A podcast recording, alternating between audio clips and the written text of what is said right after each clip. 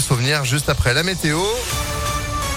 Compliqué, hein, la météo. On fait le point après l'info de Sandrine Ollier. Bonjour. Bonjour Phil, bonjour à tous. À la une, on poursuit notre série sur le pouvoir d'achat ce matin sur Impact FM. On a déjà évoqué vos astuces pour dépenser moins au supermarché et les applications qui permettent de faire des économies. Eh bien, place ce matin à la maison et ces petits gestes faciles auxquels on ne pense pas forcément mais qui peuvent alléger le budget.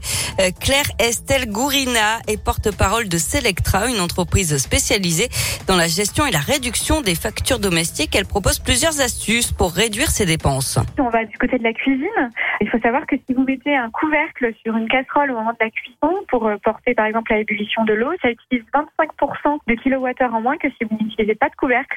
Dans votre logement, euh, bien faire attention aux luminaires, donc euh, privilégier les LED plutôt que les ampoules classiques. Ça consomme vraiment moins de kilowattheure au, au quotidien et on estime que les appareils en veille, ça représente 10% de la consommation des foyers.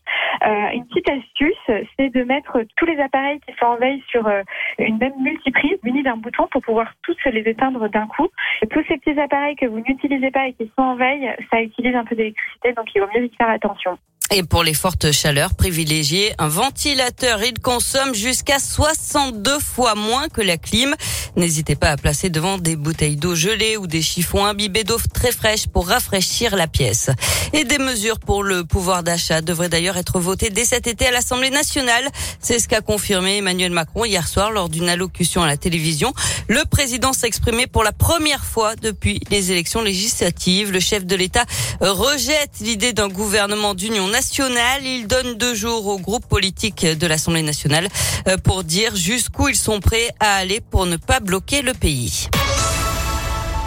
De nouveaux orages prévus cet après-midi à Lyon. Le Rhône est encore en alerte orange, comme 24 autres départements, notamment l'Ain, la Loire, la Haute-Loire et le Puy-de-Dôme.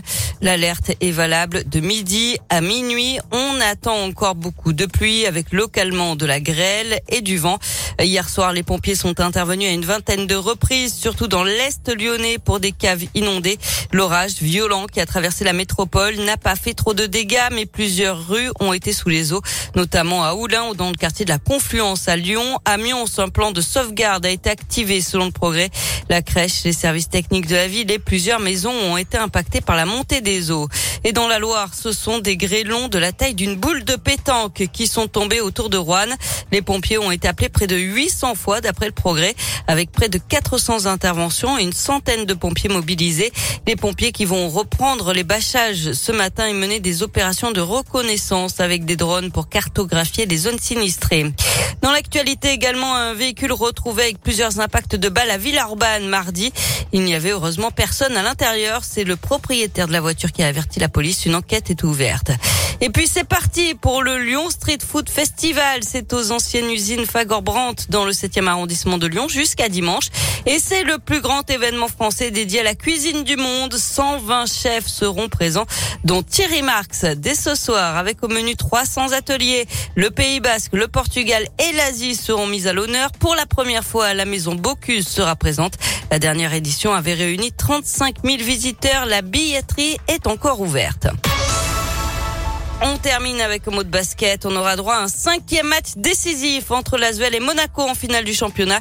Les Villeurbanais se sont offert une chance d'être champions après leur victoire sur le Rocher hier 85 à 68.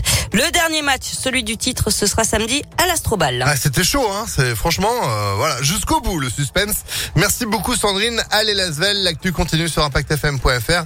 Vous êtes de retour à 8 de, non 7h30. Oui, à tout à l'heure. tout à l'heure. En attendant 7h05, c'est la météo et vous l'avez dit on pensait que c'était terminé. Ben non, non, non, non. Toujours cette vigilance orange aux orages de retour avec une journée qui s'annonce perturbée et calme ce matin avec euh, des éclaircies mais des averses euh, qui vont s'installer ce midi. Puis après une tournure orageuse avec du coup bah, des coups de vent attendus facilement jusqu'à 70 km heure en pointe. Risque de grêle et donc de grosses averses notamment en fin de journée des orages qui seront encore présents ce soir. 30 degrés tout de même de prévu pour un maxi. On est toujours au-dessus des moyennes de saison. Euh, 19 en ce moment euh, degrés sur Lyon, tout comme sur Vienne. Demain, vendredi, toujours euh, des orages et des averses. Un peu plus calme ce week-end avec en revanche toujours une trentaine de degrés niveau mercure. Sera tout de même du mal à baisser. J'espère que vous n'avez pas eu euh, trop les pieds dans l'eau. Ça va, ça s'est bien passé, vous, pas de soucis. Oh non, pas de problème. Bon bah tant mieux. Allez, l'horoscope de Rachel juste après Tina Arena et Mylène Farmer sur Impact 7h06. Bon réveil.